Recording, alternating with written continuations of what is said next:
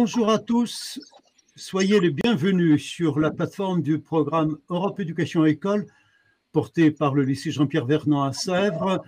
Ce matin, nous avons euh, le plaisir et vraiment l'honneur d'accueillir Monsieur Raphaël Glucksmann pour réfléchir avec euh, vous sur le sens de l'engagement citoyen des jeunes, en Europe peut-être en particulier, mais pourquoi pas au-delà.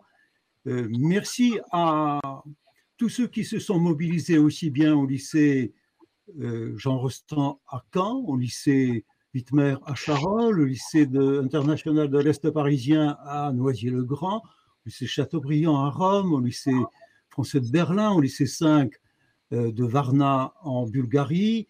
Euh, je ne voudrais oublier personne.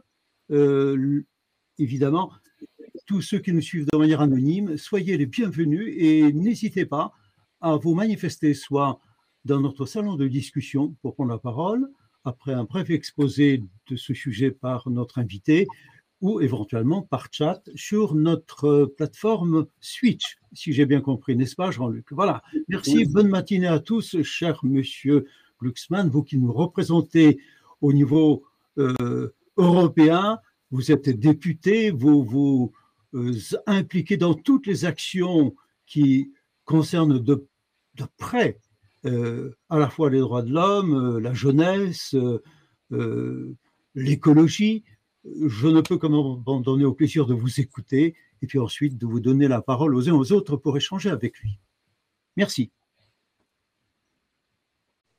Bah, merci à vous, merci de l'invitation et merci à tous les lycéens, toutes les lycéennes qui ont participer à la préparation de cette, euh, cette rencontre. Je vais être euh, très bref au début parce que je pense que l'intérêt principal, c'est plutôt l'échange. Moi, je ne suis pas euh, un fan des grands discours où, où le public écoute et où à la fin, il, il reste deux minutes pour répondre à une question. Donc, moi, je suis là pour aussi vous écouter, pour échanger, pour répondre, essayer de répondre à vos questions parce que ça se trouve, je vous répondrai que je n'ai pas la réponse. Euh, et, je suis vraiment, euh, vraiment enchanté. L'engagement euh, civique de la jeunesse, d'abord, la première chose, c'est de démentir quelque chose qui est très fréquent dans les médias et dans les sphères dirigeantes, qui est de dire oui, regardez, cette jeunesse, elle est apathique, individualiste, narcissique, elle a les yeux rivés sur ses écrans, elle s'investit pas. Bref, la longue complainte euh, des gens qui euh, sont plus jeunes depuis longtemps, euh, comme moi, par exemple. Et, moi, je, m'insurge en faux contre cela. Je pense que c'est complètement à côté de la plaque, qu'en réalité, bien sûr, il y a peu de jeunes dans les partis politiques dont, il y a un, fort taux d'abstention dans la jeunesse. Donc, il y a une forme de rejet de la scène politique, mais ça ne veut absolument pas dire qu'il n'y a pas d'engagement civique. si aujourd'hui, la, perspective de l'effondrement climatique et la question de l'écologie sont au cœur du débat public, c'est grâce aux jeunes. C'est grâce euh, aux jeunes qui ont fait euh, la grève euh, des cours, c'est grâce aux marches pour le climat, qui sont des marches d'abord faites par les jeunes. Et puis, un autre sujet, moi, qui me tient particulièrement à cœur, et je vais vous raconter l'histoire de cette mobilisation, parce que ça me semble être extrêmement frappant sur, ce que, sur ce, que, que veut la jeunesse et ce que peut la jeunesse. Ben, c'est la question euh, de la déportation des Ouïghours. Vous savez, moi, je suis arrivé au Parlement européen en 2019. Avant, je ne faisais pas de politique. Euh, j'écrivais des livres, je faisais des documentaires, je me mobilisais dans la société, mais j'appartenais, j'ai jamais eu ma carte dans un des grands partis politiques et j'avais une forme de rejet de la scène politique. Et quand je suis quand j'ai décidé de m'investir, parce que j'avais l'impression que notre démocratie fonctionnait mal et qu'il y avait des combats qui n'étaient pas menés et que je voulais les, mener, eh bien, euh, j'ai été élu au Parlement européen. Et au Parlement européen, j'avais fait la promesse d'être la voix des sans-voix.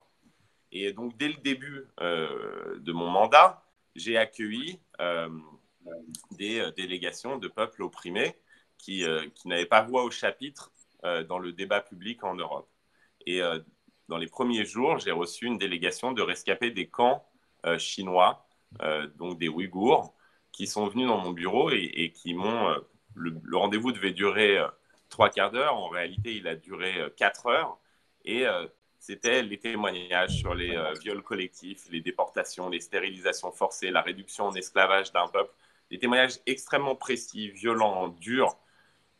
Et pendant tout le rendez-vous, en fait, je me suis dit, mais attends, ce qui me frappait, c'était la déconnexion entre la nature, l'ampleur du crime contre l'humanité qui avait lieu en Chine et qui visait euh, cette minorité musulmane euh, euh, du nord-ouest de la Chine, et le silence absolu qui régnait en Europe. Et donc, j'étais pris de vertige face à ce décalage-là. Et quand le rendez-vous s'est fini, j'ai dit à, mon équipe, parce que tout ça, c'est un travail d'équipe. Je travaille avec des assistants parlementaires qui sont super, d'ailleurs, je tiens à le dire ici. Et, et je leur dis, en fait, on, doit se mobiliser pour les Ouïghours, on doit faire tout ce qu'on peut pour briser le mur de silence qui entoure leur cause et faire entendre leurs cris euh, dans les institutions et dans euh, le débat public en Europe et en France en particulier.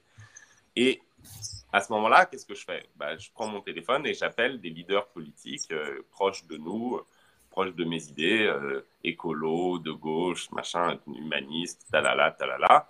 Et je leur dis, mais il faut qu'on fasse quelque chose.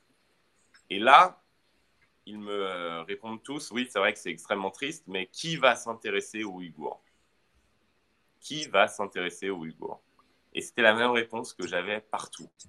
Et donc, à un moment, je dis, bon, bah, il va falloir leur montrer qu'il y a des gens qui s'intéressent aux Ouïghours, sinon ils n'en parleront jamais. Et, euh, et là, c'est là où on décide de faire un appel aux, jeunes euh, Français en particulier, mais aux jeunes Européens en général. Et, et, il va y avoir un mouvement, une mobilisation des centaines de milliers de jeunes euh, euh, de partout en France euh, vont se mobiliser et vont dire ça, ça nous intéresse. Nous, ça nous intéresse. Et en disant cela, eh bien, ils brisent le présupposé d'indifférence et le, le mur de silence qui entourait le crime.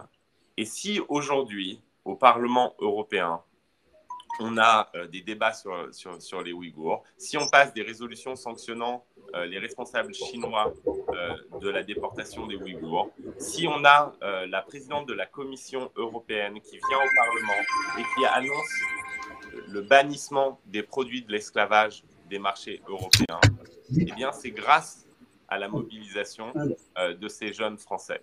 Et ce que j'ai vu, eh bien, c'est cette capacité à militer, à imposer une cause que tout le monde décrétait dans les élites politiques et médiatiques, décrétait euh, une cause marginale et sans intérêt, à l'imposer au cœur du débat public. Ce que j'ai vu, c'est euh, un acte politique gratuit, euh, sans rien attendre en retour, et des centaines de milliers de jeunes Français dire ben, la déportation d'un peuple à des milliers de kilomètres de chez nous, ça nous concerne, ça nous touche.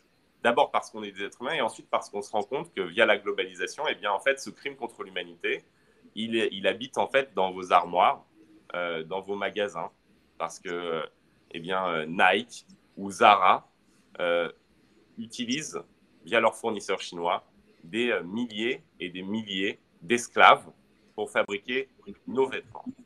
Et donc là, il y a eu un mouvement comme ça dans la, société française qui est assez inédit qui euh, fascine d'ailleurs mes collègues euh, étrangers euh, européens au Parlement européen, qui se demandent tous ce que les jeunes Français ont avec les Ouïghours et, et qui sont extrêmement impressionnés. Et donc là, il y a pour moi le signe très clairement d'une volonté d'engagement, d'une volonté d'investissement et d'une fidélité à une forme de message universel d'attachement aux droits humains qui est constitutif en fait euh, de l'histoire de notre pays.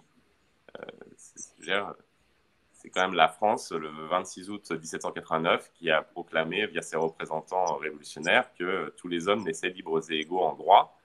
Et donc, il y a toujours eu cette fibre-là, mais simplement, on l'avait en quelque sorte perdue, nos élites l'avaient en quelque sorte trahi, et c'est la jeunesse française qui l'a réveillée, qui a ravivé cette flamme de l'humanisme. Et donc, ce, ce que j'essaye, moi, toujours de, de, montrer dans les campagnes qu'on mène, c'est qu'en fait, vous avez du pouvoir. Parce que quand on regarde l'actualité, quand on regarde le débat euh, politique, en gros, on a, enfin, franchement, très souvent, on a l'impression, je pense que vous avez l'impression, d'être complètement impuissant euh, face à ça, face à la marche du monde, face à la catastrophe climatique, face euh, au délitement de la démocratie, face à la montée de la xénophobie. on regarde ça et on se dit, bah, qu'est-ce qu'on peut y faire? Et, ce que j'essaye de montrer, moi, dans les campagnes, c'est qu'en fait, on peut y faire. Par exemple, quand euh, on, on, a fait les campagnes sur les grandes marques qui exploitent des esclaves ouïghours, bah, même moi, au début, je pensais qu'honnêtement, les multinationales euh, aussi puissantes que Adidas ne seraient pas réceptives à nos campagnes. Et quand des centaines de milliers de, de, jeunes Français se sont mis à interpeller Adidas, et ben, finalement, on s'est rendu compte que Adidas pouvait céder et pouvait changer sa chaîne de production pour répondre aux interpellations des jeunes. Euh, la même chose avec Lacoste, la même chose avec H&M. Et, ce qui s'est passé, c'est qu'en fait, chacun d'entre chacun des gens qui ont participé à ces campagnes, et franchement, il y avait beaucoup de lycéens et beaucoup de, jeunes de moins de, 20 ans qui ont participé à, ces campagnes, eh bien, chacun s'est rendu compte qu'en fait, il avait du pouvoir. Alors, bien sûr, tout seul, si vous vous attaquez à Nike ou euh, à Xi Jinping euh, et au système chinois, si vous êtes tout seul derrière votre écran, ça ne va pas fonctionner. Hein, je vais pas raconter des, des, âneries. Mais par contre, si vous êtes assez nombreux, si chacun apporte sa pierre, eh bien, euh, en fait, on a du pouvoir. Et je crois que c'est contre ça qu'il faut lutter. C'est contre cette impression de fatalisme. En fait, progressivement, c'est installé dans nos pays, partout en Europe, l'impression que on n'y peut rien. Que euh, finalement, s'investir dans la scène publique et dans le débat public, ça sert à rien. Et, euh, et, et ça, cette résignation-là, enfin, ce renoncement, cette impression que finalement les choses sont décidées ailleurs, eh bien, c'est ce qui tue nos démocraties. Et moi, je me bats contre cette impression parce qu'en fait, ce que je vois, c'est que quand il y a de l'investissement public, il y a la possibilité de changer les politiques qui sont menées. Quand il y a de l'investissement public, il y a la possibilité de contraindre les représentants les élus à euh, aborder des questions qu'ils ne voulaient pas aborder. Quand il y a de l'investissement public, quand il y a de l'investissement civique, quand il y a de l'investissement citoyen, quand euh, les élus savent qu'ils sont regardés, qu'ils sont interpellés, qu'ils sont surveillés, qu'ils sont encouragés, eh bien, ça diminue l'importance des lobbies. des lobbies qui représentent des grands intérêts privés et qui cherchent à bloquer les, évolutions de, de, notre système politique. Et ces lobbies, ils ne sont puissants que dans l'ombre, quand euh, finalement on ne s'intéresse pas à la chose publique. Mais quand la lumière est là, quand les, euh, les citoyens et les citoyennes montrent que ça les intéresse, en particulier les jeunes, eh bien, euh, l'influence des lobbies diminue et, et, on peut les battre. Et, ça, moi, c'est une expérience que, j'ai eue, que j'ai cherché ensuite à partager. C'est pour ça que j'ai écrit un livre pour raconter ces combats avec, avec les jeunes. Euh, et, c'est un message d'espoir. Quoi. En fait, l'avenir sera ce qu'on en fait. Quoi. Et si on décide de ne pas s'intéresser à, l'avenir collectif, eh bien, euh, effectivement, euh, d'autres s'y intéresseront à, votre place et, décideront du cours des choses. Mais si vous vous y intéressez, vous avez des moyens, pas individuellement, mais collectivement, mais le collectif, c'est une somme de décisions individuelles, eh bien, vous avez des moyens de prendre en main votre, votre destin en tant, que, en tant que nation, en tant que, en tant que continent européen, en tant que communauté politique. Et c'est euh, ce pourquoi je me bats. Et pour ça, eh bien, il faut euh, arriver à, trouver des nouvelles manières de faire de la politique. Et, euh, et je crois que c'est ce qu'on essaye de faire et où chacun, en fait, trouvera sa place d'acteur. Et je crois plus du tout, moi, aux, aux, aux méthodes anciennes où, en fait, en gros, il y a des leaders qui font des grands discours et les, et les citoyennes et les citoyens sont des récepteurs juste du message, je crois que chacun doit avoir un rôle d'acteur. Et c'est pour ça qu'il faut refonder la manière dont fonctionnent les partis politiques, refonder les la manière dont fonctionne notre démocratie. Moi, par exemple, là, j'étais à Taïwan et j'ai été euh, pour. Euh, c'était la première mission du Parlement européen euh, à Taïwan, première mission officielle. Alors, bien sûr, ça a rendu dingue les autorités chinoises parce que Taïwan selon les autorités chinoises, fait partie euh, de la Chine. Et en plus, comme j'étais président de la délégation du Parlement européen, alors que je suis banni officiellement du territoire chinois et sanctionné par le régime euh, de Pékin, c'est marrant, moi et ma famille, j'ai jamais compris euh, jusqu'où ça allait. Hein. Mais donc si mes cousins, mes tantes, ou si c'est juste ma compagne et mes enfants, enfin je ne sais pas, en tout moi et ma famille, nous sommes sous sanctions chinoises. Et donc, le fait que je préside cette délégation, évidemment, ça les a enragés. Mais ce que j'ai vu à Taïwan, c'est un truc complètement fou. C'est qu'en fait, les jeunes les plus talentueux et les plus enthousiastes d'une génération, leur rêve, c'est de rejoindre le, le, service du public et d'embrasser une carrière publique. Et euh, ceux qui, euh, chez nous, ouais, tu, peux aller aux toilettes et euh, j'ai mon fils qui est malade, donc en fait, je dois être gérer en même temps, je suis désolé. et, et, et, et, donc, donc voilà, ils, ils, embrassent la carrière publique, alors qu'ici, ils auraient probablement voulu faire une start-up ou être chanteur. Et, et c'est en fait une leçon que j'ai prise là-bas, c'est de, de, voir à quel point les structures de démocratie participative, par exemple, bah, mobilisaient les gens. Il y a 11 millions de citoyens euh, taïwanais qui participent euh, à l'élaboration des réformes et des budgets de manière directe. Alors, euh, chez nous, quand en Europe, quand on fait des trucs de démocratie participative, il y a tout de suite 15 personnes qui participent.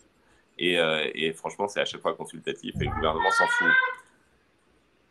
Attends Il y a une urgence. J'ai pas, j'ai pas peur de, de Xi Jinping, mais j'ai très peur de mon enfant de 4 ans, comme tout le monde. Hein. L'assistance est urgente. Euh, si, vous, si vous voulez vous libérer une minute, n'hésitez pas. Je, voudrais juste conclure. Euh, j'arrive. Hein. Euh, je voudrais juste conclure. Et je disais juste qu'en fait, eh bien, la démocratie, pour vivre réellement, elle a besoin donc de se réformer, de laisser beaucoup plus de place à la participation des citoyennes et des citoyens. Ce n'est pas simplement un bulletin de vote tous les 5 ans et ensuite on laisse tomber c'est euh, une participation continue. Mais pour ça, il faut aussi que nous, en tant que citoyennes et citoyens, que vous, euh, vous décidiez d'être citoyen réellement. C'est-à-dire que de s'emparer des questions publiques, euh, de ne pas penser que ça ne vous concerne pas, d'imposer les, causes qui vous, qui vous touchent, de vous exprimer, de ne pas avoir peur du ridicule ou d'être à côté de la plaque quand vous prenez position, quelles que soient vos positions. Moi, je suis je, pense qu'il faut toutes les positions pour que une démocratie soit vivante. Mais, prendre la parole, imposer sa voix, c'est d'autant plus important qu'aujourd'hui, c'est possible. Et ça, c'est une révolution. Moi, je, préside une commission au Parlement européen qui enquête sur euh, les ingérences étrangères euh, dans nos démocraties européennes. Et j'ai, euh, je t'ai dit que j'arrive. je t'ai dit, j'ai dit que j'arrive, j'arrive, je termine et j'arrive. Et, et ah, il n'y aura il, n'y a pas d'inconvénient. Euh, il n'y a pas d'inconvénient si vous voulez prendre une minute. Il n'y a pas d'inconvénient. Là, tu es en train de me faire perdre des points en termes de stature, mec. Euh, donc, donc, euh, voilà, j'ai perdu le fil. Je vais m'occuper de ça 30 secondes. A priori, c'est rapide. Pas de souci. Je me tourne rapidement vers le lycée, la Haute-Oie, Amiens, que j'accueille. Je vois que vous êtes ici. Votre micro n'est pas activé, cher Christophe Oriot. Voilà, c'est tout bon. Euh, vous dites. Oui, Écoutez, un, un, coucou amical de Damien. Euh, donc, nous avons réussi finalement à nous connecter avec euh, la classe de terminale euh, qui m'accompagne ici, qui est très heureuse euh, d'entendre euh, Raphaël Glucksmann.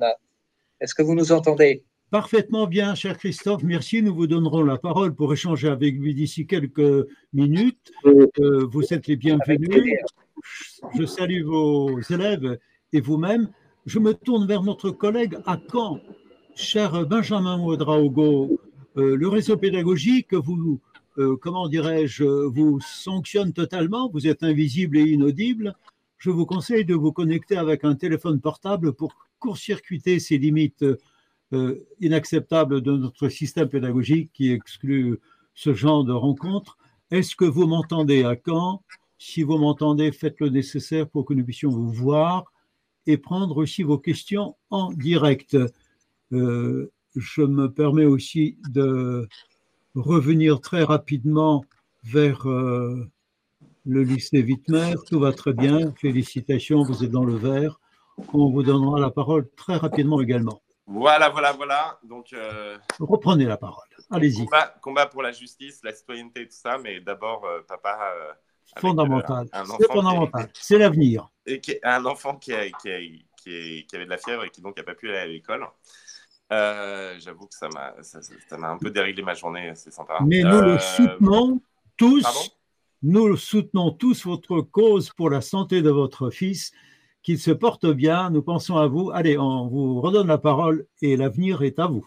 Voilà, donc ce que, ce que j'ai vu, moi, c'est à, à, Taïwan, c'est à quel point, en fait, une démocratie euh, euh, participative peut fonctionner. Et peut fonctionner alors même qu'ils sont euh, sous la menace permanente du Parti communiste chinois et d'une menace d'invasion. Et, et ce n'est pas sans lien. C'est-à-dire que je crois que ce qui a aussi conduit nos démocraties à cette forme d'apathie qui est le cas qui est, là aujourd'hui, c'est ce sentiment qu'il n'y aurait plus de menaces, que tout était réglé, que de toute façon il n'y a plus de grands dangers. Et ce sentiment-là, il faut en sortir, en fait. Et c'est pour ça que moi, je pense que la jeunesse va sauver euh, nos démocraties. C'est que vous, vous naissez malheureusement dans un moment de l'histoire qui est beaucoup plus tragique que celui que moi, je connaissais quand j'avais 20 ans. Moi, quand j'avais 20 ans, en gros, euh, c'était l'époque où on nous expliquait qu'il y allait avoir la mondialisation heureuse, il y allait avoir... Euh, le progrès général, que la technique allait nous permettre de vivre tous mieux et que plus il y aurait de commerce, en gros, plus il y aurait de paix, plus il y aurait de paix, plus y aurait de démocratie, plus il y aurait de droits, plus tout serait, euh, euh, tout irait pour le mieux dans le meilleur des mondes. Et c'était quelque chose qui habitait vraiment l'esprit de l'époque. Vous, vous naissez au monde, vous ouvrez les yeux sur le monde dans un moment beaucoup plus tragique. Vous naissez, vous ouvrez les yeux sur le monde dans un moment où il y a la perspective de l'effondrement climatique, où euh, nos démocraties fonctionnent mal, où euh, des mouvements autoritaires partout en Europe euh, et nationalistes s'imposent, où en fait la perspective même de la paix devient douteuse, où des régimes violents à nos portes menacent nos sociétés. Et donc vous avez une perspective plus dure, un avenir plus compliqué, mais qui aussi rend euh, la politique plus nécessaire et, l'investissement dans la chose publique plus vital. Et donc, moi, je suis convaincu que vous serez plus politique et vous serez plus investi que euh, les gens de ma génération. Euh, et, donc, la seule chose que nous, on doit faire, c'est vous donner les moyens, en fait, de traduire cet investissement de manière positive.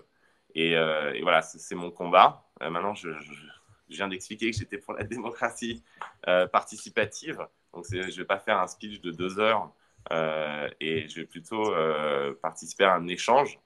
Euh, et, voilà, donc je suis hyper content d'être là. Ravi, ravi d'être avec vous et tout à fait prêt à essayer de répondre à l'ensemble de vos questions. Et, voilà. Et si j'ai pas les réponses, honnêtement, je le dirai parce que vous savez, puisque vous, avez touché à la philosophie, la phrase du père de la philosophie qui commence l'aventure philosophique, c'est celle de Socrate qui dit euh, Je sais que je ne sais rien. Donc, euh, avouer ne pas savoir, c'est déjà commencer à réfléchir. Donc, euh, ravi d'entendre et d'essayer de répondre à vos questions. Mille merci d'avoir accepté de partager avec nous votre combat, votre conviction, votre engagement, votre, si je puis dire, souci du genre humain ou de l'humanité euh, au plan de la justice, mais plutôt que de faire des discours, je voudrais donner la parole deux, trois minutes à chacun des établissements participants. Je commence par le lycée international de l'Est parisien, Diane Lutouet, avec ses élèves. Une première question, vous aurez peut-être deux ou trois autres questions à poser plus tard, mais euh, je vous laisse en priorité le micro. Allez-y pour deux, trois minutes d'échange avec euh, M. Glucksmann. Allez-y. Oui. Oui. Euh, alors, je, je, pense que je vais, je vais leur laisser la parole. Oui, bah, très bien. Euh, je te donne. Voilà. Tu peux te présenter, dire ton prénom. Oui, oui, oui. Euh, Bonjour, du coup, je m'appelle Margot Marchais, je suis en classe de terminale au lycée international de l'Est parisien, dans le 93. Et euh, c'est vrai que votre discours il est très motivant quand on l'entend, ça donne envie de s'engager et de, de faire de faire avancer les choses. Mais concrètement, dans les faits, qu'est-ce qu'on peut faire pour que nouvelle, c'est compliqué de, de avoir un impact sur la société bah, Déjà, merci.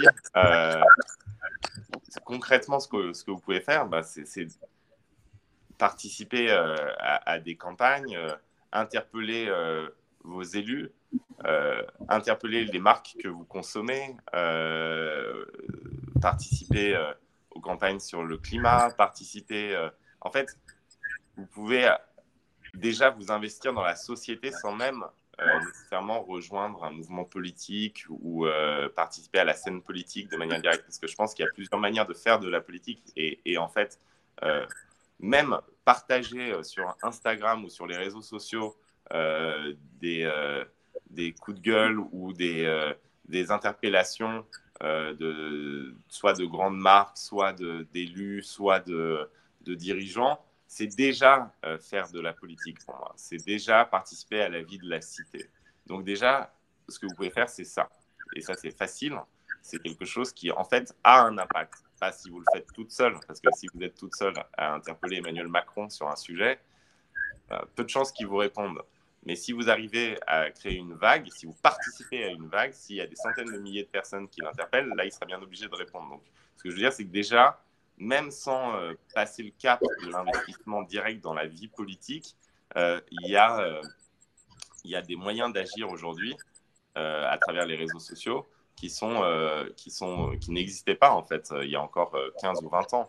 Et donc, il faut les utiliser. C'est, moi, c'est toujours ce que je dis. Instagram, c'est pas juste des selfies face à des face, à des couscous ou des couchers de soleil. Quoi. C'est, c'est, euh, aussi un lieu de mobilisation, c'est aussi un lieu de, de vie publique et, de, et, d'engagement.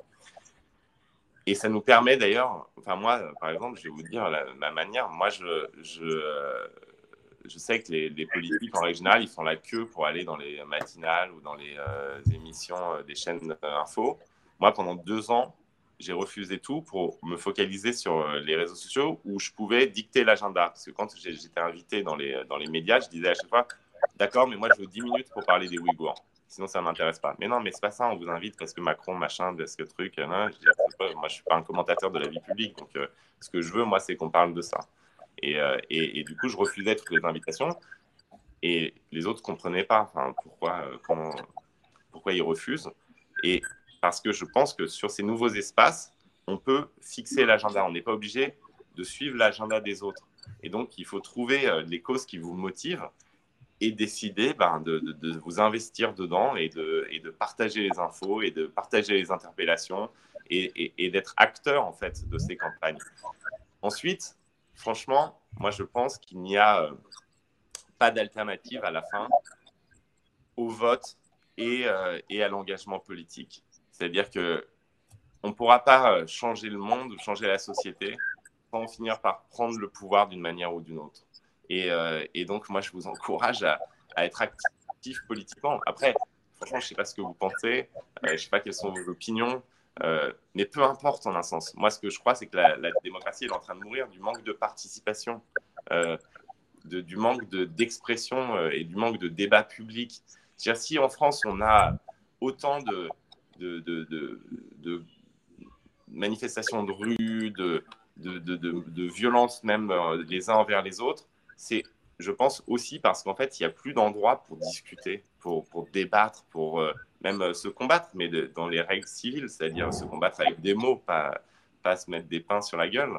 Et, et ça, et ça c'est, c'est, aussi lié au fait que pendant longtemps, c'est c'est pas simplement les dirigeants le problème. Pendant longtemps, on a laissé l'individu en nous dominer le citoyen.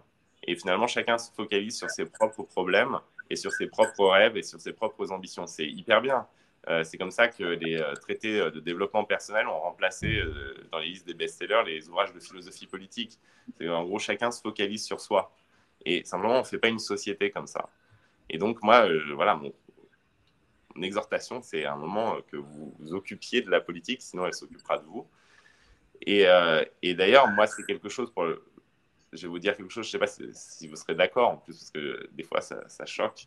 Mais moi, je suis, je suis effaré par le fait qu'il n'y a plus aucun endroit où toute une génération se croise en France. Par exemple, on a supprimé le service militaire. Et franchement, à l'époque, c'était nécessaire de supprimer puisque ça ne servait plus à rien. Euh, les riches ne le faisaient plus. Euh, euh, ceux qui le faisaient, ils épluchaient des patates. Mais on ne s'est jamais posé la question, quand on, quand on l'a supprimé, c'était bien avant votre naissance, sous Jacques Chirac. À l'époque des dinosaures et des triceratops.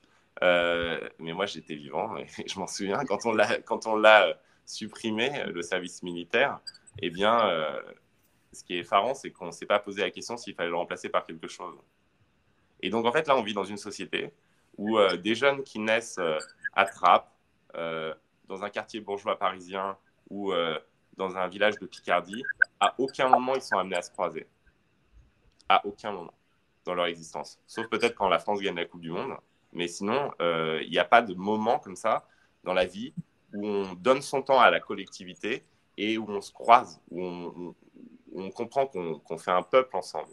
Et ça, pour moi, c'est un vrai problème. Donc, c'est vrai que moi, je me bats pour qu'on ait un service civique écologique euh, et social où, toute une classe d'âge est amenée à se rencontrer pour servir le bien commun. Alors, ça peut prendre 10 000 manières de faire, mais euh, je pense qu'il faut qu'il soit universel et, obligatoire. Alors, quand je dis obligatoire, souvent j'ai des réactions genre, mais euh, ah bon, il veut nous forcer à, donner notre temps à la collectivité. Mais je pense que c'est euh, c'est extrêmement important qu'en fait, en chacun de nous, ah, on comprenne que la société, elle ne tient pas si on s'investit pas dedans. Euh, ça ne marchera pas, en fait. ça va se terminer, ça, ça va se terminer en, en triomphe des haines, parce que quand on est isolés les uns des autres, eh bien, euh, on finit par se méfier et, se détester et avoir peur. Et, ça, euh, c'est ce qui est l'antithèse de ce qui est censé être une société républicaine. Moi, je, pense qu'une cité républicaine, une société républicaine, une démocratie, on l'appelle comme on veut, c'est justement un moment, un, lieu où dans le débat public, on arrive à sortir de nous. Et aujourd'hui, toutes les structures qui nous permettaient de faire ça, les syndicats, les partis politiques, le service militaire, soit ont disparu, soit sont en crise et, et atrophié, euh, limité, euh, sans participation massive. Et, euh, c'est ça le, problème. Donc, à un moment, il faudra à nouveau avoir des partis politiques de masse qui ressemblent à la société qu'ils sont censés représenter. Et, il faut que, que, vous investissiez dedans. Mais dans un premier temps, je pense que déjà choisir ses causes, montrer qu'on existe, qu'on a une activité, et ne jamais croire que c'est inutile. C'est pas inutile. Même un partage sur un réseau social, c'est pas inutile. Ça veut dire quelque chose. Et à la fin, si ce geste-là, il, est, répété des milliers de fois, des dizaines de milliers de fois, des centaines de milliers de fois, bah, ça devient un mouvement politique. Donc euh, voilà, je ne sais pas si j'ai super répondu, mais. Euh, Très bien, merci, merci beaucoup. Je me tourne, vous reviendrez euh, avec une autre question plus tard, je me tourne actuellement vers Berlin. Cher Elias, je vous laisse la parole pour dialoguer avec notre invité. Merci beaucoup euh, donc euh, de me laisser la parole. Moi, j'ai une question euh, qui va très bien à ce moment-là parce que moi, je trouve, je voulais justement parler des réseaux sociaux. Je pense que les réseaux sociaux, c'est une façon très nouvelle et très efficace de s'engager, notamment pour les jeunes qui en sont les principaux utilisateurs et notamment pour la cause des Ouïghours, par exemple. Moi, j'en aurais absolument jamais été informé si j'avais pas eu mon compte Instagram, si j'avais pas pu voir les posts qui parlent justement euh, notamment l'un des vôtres, des Ouïghours, etc. Et j'ai vu dans une émission France Inter, il y avait la journaliste qui vous a posé une question que j'ai trouvée très intéressante, qui vous a dit, vous avez 600 000 abonnés sur Instagram, ce qui est beaucoup plus que la plupart des partis politiques normaux, la plupart des dirigeants de partis politiques normaux.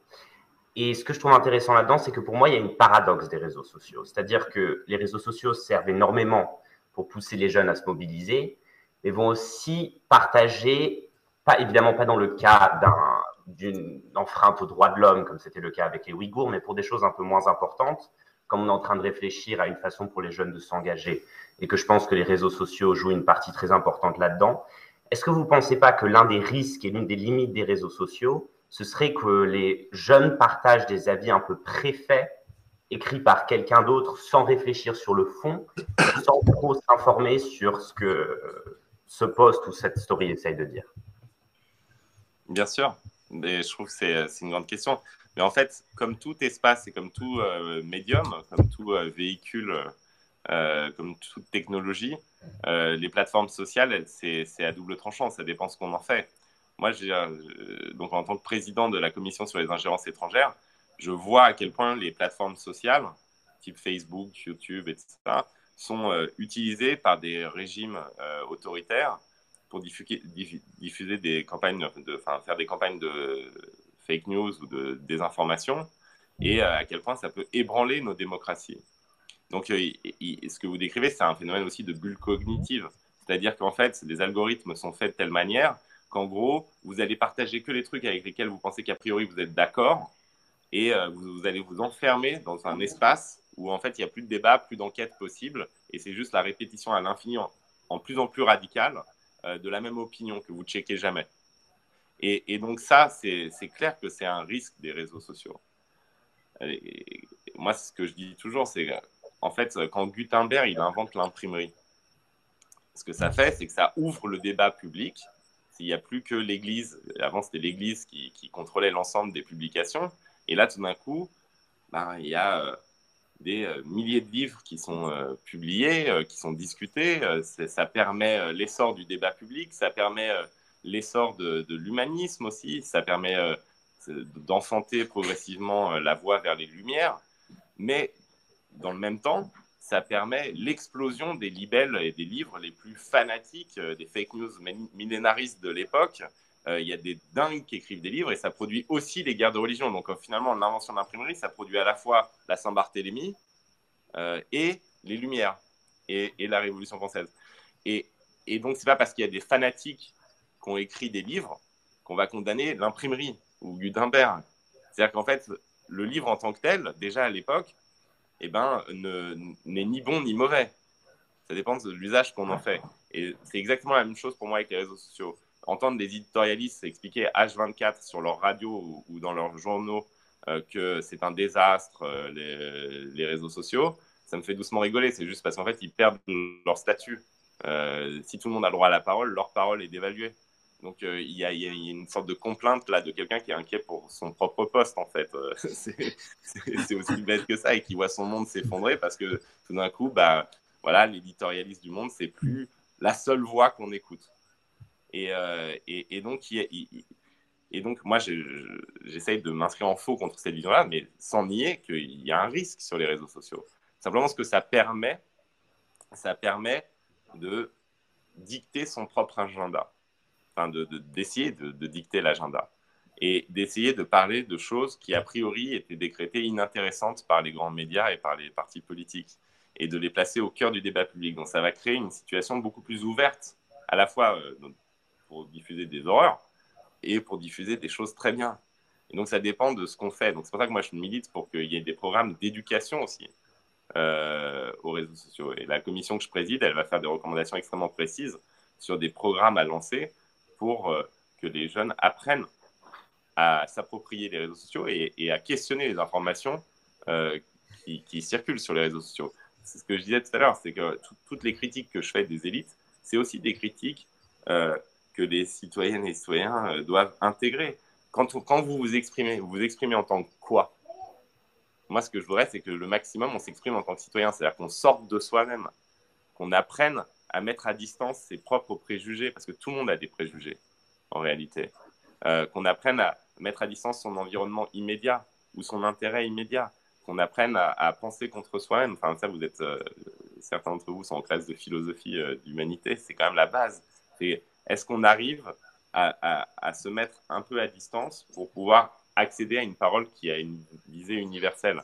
Et ça, pour moi, c'est, c'est un travail compliqué que chacun doit faire, mais spontanément, quand on prend la parole, la première fois, c'est toujours pour confirmer ce qu'on pensait déjà avant et pour euh, euh, répéter à l'infini la même chose. Bah, essayons de, faire le travail sur nous-mêmes. Euh, et, et, là, les réseaux sociaux pourront être une agora du 21e siècle. Mais en tout cas, ce que je sais, c'est qu'ils régénèrent le débat. Même si c'est pour un moment dangereux, ça régénère le débat. Je veux dire, nos élites sont fatiguées elles sont minées par le sentiment d'impuissance. Elles parlent tout le temps de la même chose. Et là, enfin, elles sont amenées à parler euh, d'autres choses. Moi, j'ai l'impression que ça casse cet alibi qui était les gens. On disait les gens s'intéressent à ça et pas à ça. Les gens. Bah, là, tout d'un coup, si les gens y prennent la parole, on verra bien à quoi ils s'intéressent. Mais je suis désolé, j'aimerais juste euh, réagir là-dessus parce que là, vous avez tourné la question dans un sens plutôt de, diffuser des informations négatives et des informations positives et le fait d'utiliser des réseaux sociaux à des fins différentes. Moi, ce n'est pas forcément ce que je critique. Dans le fond, là-dessus, je suis tout à fait d'accord avec, avec vous sur ce point. Moi, ce que je trouve très important sur les réseaux sociaux, c'est justement cette idée d'opinions qui sont préconstruites dans un paquet et que moi, quand je reçois, je vais regarder. En général, c'est par exemple un texte très bref, une image choc avec une description très brève, et que je me dis, ah oui, ça, c'est euh, quelque chose avec lequel je peux m'identifier. En général, c'est construit d'une façon à ce que la plupart des gens puissent s'identifier avec ce qui est écrit. Et encore une fois, quand il s'agit d'une infraction aux droits de l'homme comme les Ouïghours, c'est tant mieux parce que ça va créer un mouvement énorme qui va pousser euh, vers une indignation collective. Mais moi, je pense que le risque, et c'est ça la question que j'essaie de vous poser, c'est qu'à long terme, on utilise les réseaux sociaux pour des choses aussi beaucoup plus petites et que là, justement, les gens ne réfléchiront plus, mais verront justement un grand mouvement et vont y attacher. C'est intéressant ce que vous dites, c'est que nous, euh, avec mon, équipe, on est en train de réfléchir à comment on peut, sur mon compte Instagram, par exemple, introduire des débats. Euh, l'idée de débat. Et parce que je vais vous dire, il y a des questions qui sont difficilement, enfin en tout cas qui supposent la nuance. Quand vous avez un peuple qui est déporté en camp de concentration, euh, honnêtement, il n'y a pas de nuance à avoir. Ceux qui vous expliquent que oui, c'est plus compliqué que ça, c'est qu'en fait, ils essayent de justifier leur propre inaction. Donc euh, là-dessus, on peut, il y, a des, moments, il y a des causes où on peut être simple. Il faut être simple. Parce que toute complication est en fait il y a un renoncement.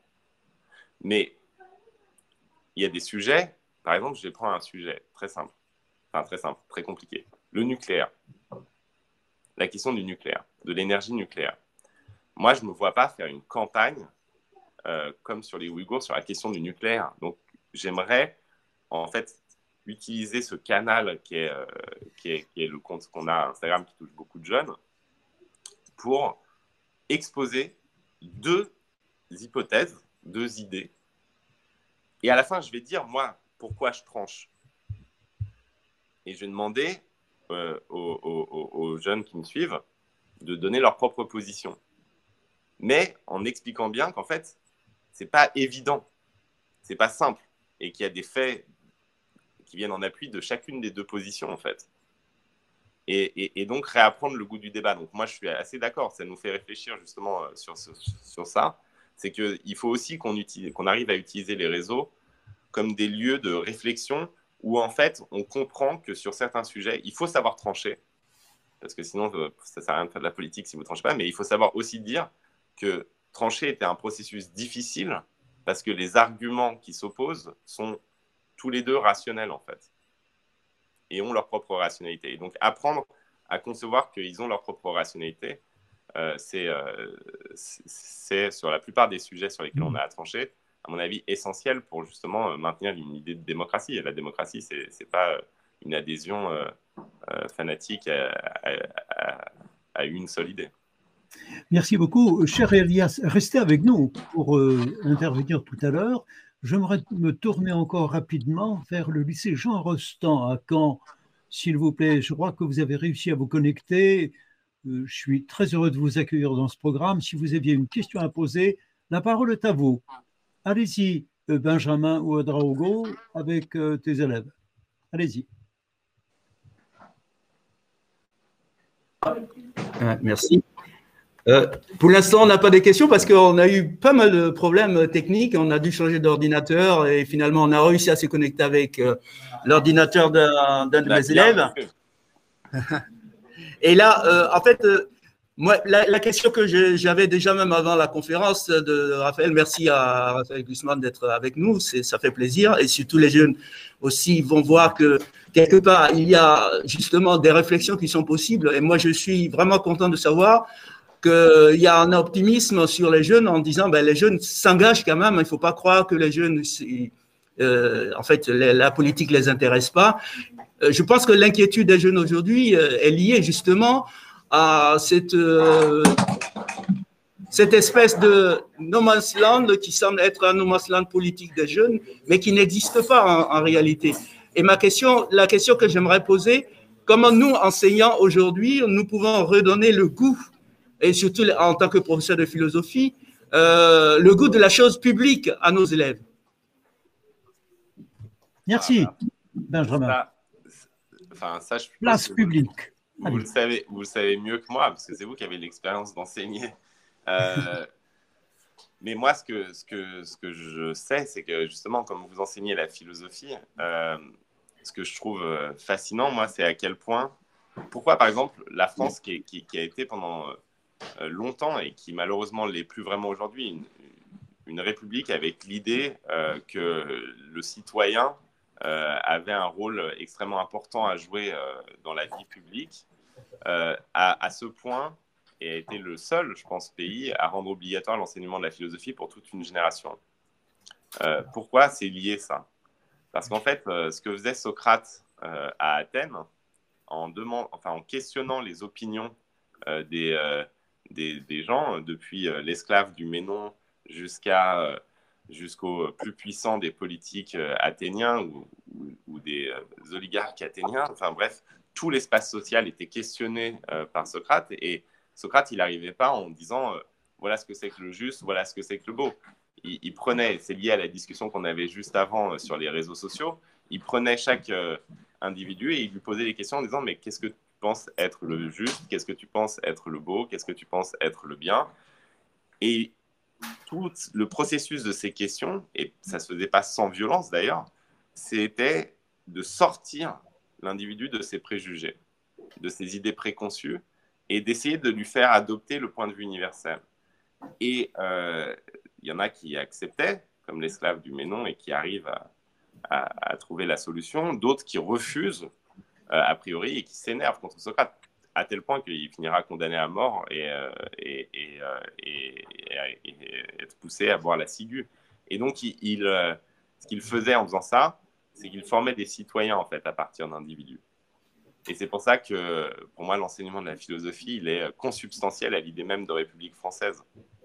Parce que être réellement citoyen, ça suppose d'être passé par ce processus socratique. C'est-à-dire euh, ce processus de questionnement de ce qu'on est et de ce qu'on pense naturellement.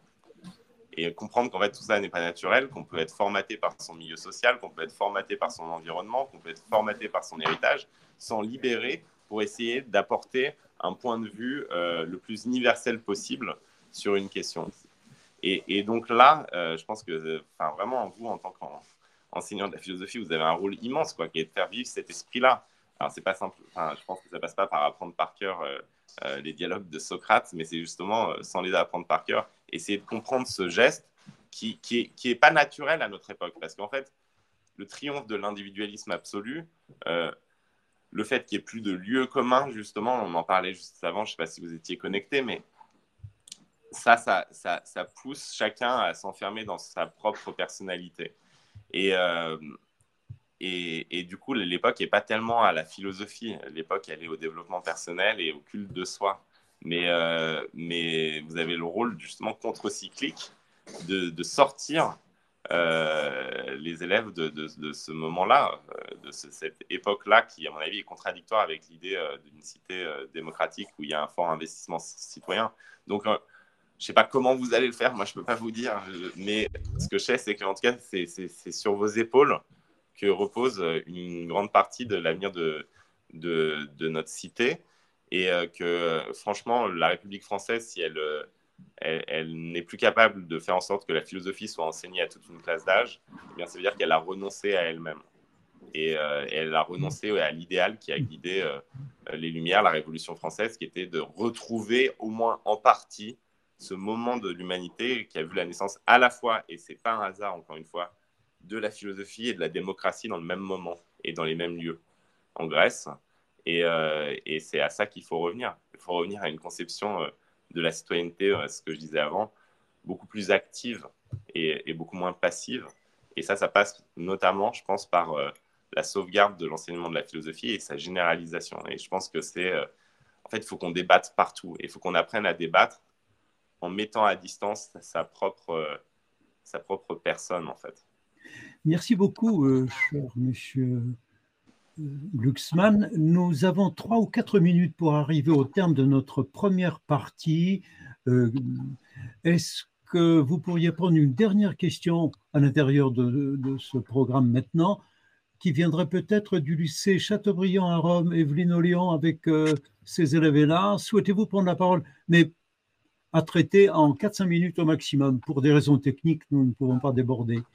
Alors, chère Evelyne, je vous laisse euh, l'antenne à Rome. Allez-y. Euh, donc, on, vous a vu vous engager récemment sur, euh, pour la cause des Ouïghours, pour les migrants ou euh, plus récemment pour le test du tabac sur les animaux.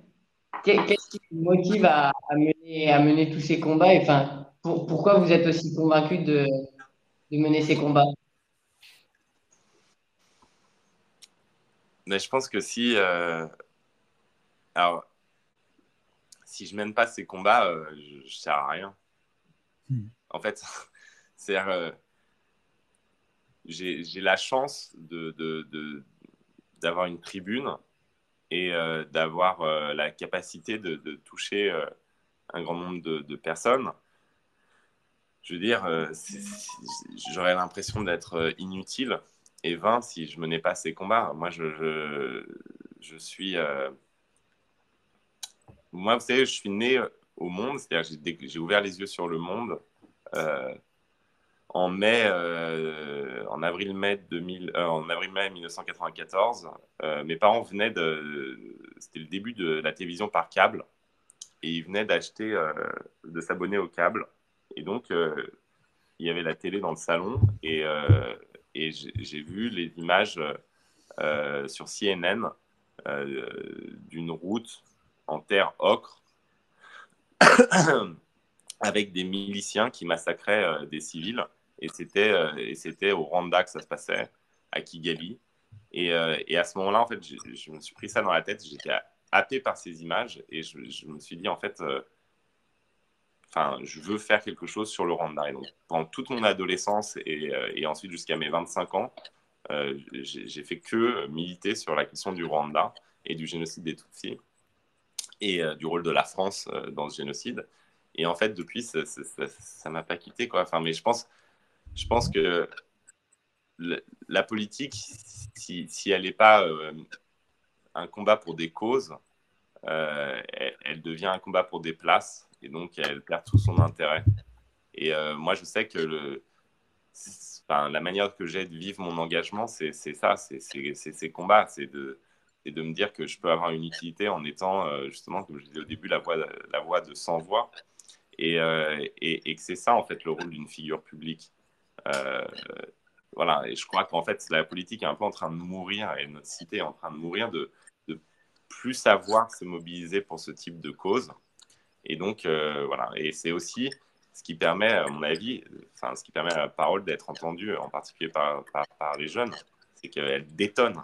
Euh, je ne parle pas normalement, enfin, ils me regardent un peu comme un ovni ou un zombie des fois. et, autant sur ces causes-là, je peux être très dur, Autant sur des sujets, il y, a, plein de sujets où je, où je suis dans le doute, c'est-à-dire que je suis, tout à fait conscient qu'il y a des positions qui sont difficilement, euh, difficilement tranchables et euh, des débats qui sont, difficilement qui sont difficiles à trancher. Et donc, voilà, moi, je, fais place à la nuance, mais il y a des causes où je pense qu'il faut savoir s'indigner et que cette indignation, elle doit être collective et qu'on se régénère. Mais moi, vous savez, quand on parle des Ouïghours, j'ai l'impression qu'on parle aussi de nous on est, euh, on est dans un moment de, la vie de la France où euh, il y a un vrai risque de repli et, de, et de, haine et d'enfermement sur soi-même. Et en montrant qu'on est capable de se mobiliser pour un peuple qui est déporté à des milliers de kilomètres de chez nous, on raconte aussi ce qu'on est. C'est-à-dire une nation qui est capable de penser que son propre destin se joue aussi dans le destin de l'autre. Euh, et, et, en cela, on est fidèle à une grande tradition. Moi, j'aime, je suis un dingue de l'histoire de France. Vous savez, pendant longtemps, j'ai vécu entouré de post-it avec des dates. Dans mon salon, j'avais mis des post-it pour chaque jour une date qui me rende fier d'être française. Que j'ai envie de reprendre ce slogan fier d'être français à l'extrême droite, parce que je pense que nous, universalistes, cosmopolites, euh, ouverts sur le monde, sur l'autre et tout ça, on peut aussi être fiers de cette histoire de France. Et donc, j'avais une date qui pouvait me rendre fier. Et c'était une date de combat, justement, pour des principes universels. Et on a une histoire qui est incroyable là-dessus. Et je vais juste vous donner un exemple. Par exemple, moi, une histoire qui me fascine, c'est l'histoire d'un Polonais que personne ne connaît, qui s'appelle Joachim Le Level, qui, euh, au 19e siècle, c'était un patriote polonais euh, qui a été chassé de Pologne par le tsar. Il s'est réfugié en, par le tsar russe. Il s'est réfugié en France. Et en 1833, la monarchie de Juillet l'arrête et euh, veut le donner aux Russes. Et donc, il l'arrête dans le centre de la France et ils doivent le, remettre aux, policiers russes en Belgique. Donc, il doit traverser tout le nord de la France. Et ça devait durer une semaine, ce qu'on voit. Et en fait, ça dure six mois parce que sur la route de la police, il y a des émeutes des ouvriers des filatures du Nord à chaque étape. Et ça dure des mois. Et c'est une révolution. Et vous avez des dizaines de milliers d'ouvriers des filatures du Nord qui ne connaissent rien à Joachim Le Level, qui n'ont jamais entendu parler, qui s'insurgent, qui s'opposent à la troupe et à la police pour protéger quelqu'un qu'ils ne connaissent pas. Et pourquoi? Il faut lire les, discours de l'époque.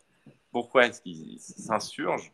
Parce qu'en fait, à travers le destin de ce Polonais euh, dont ils n'ont jamais entendu parler, se joue selon eux leur rapport à leur propre pays. Et ils disent, la patrie des droits de l'homme l'a accueilli, l'expulser et le donner à ses bourreaux, ce serait trahir la France.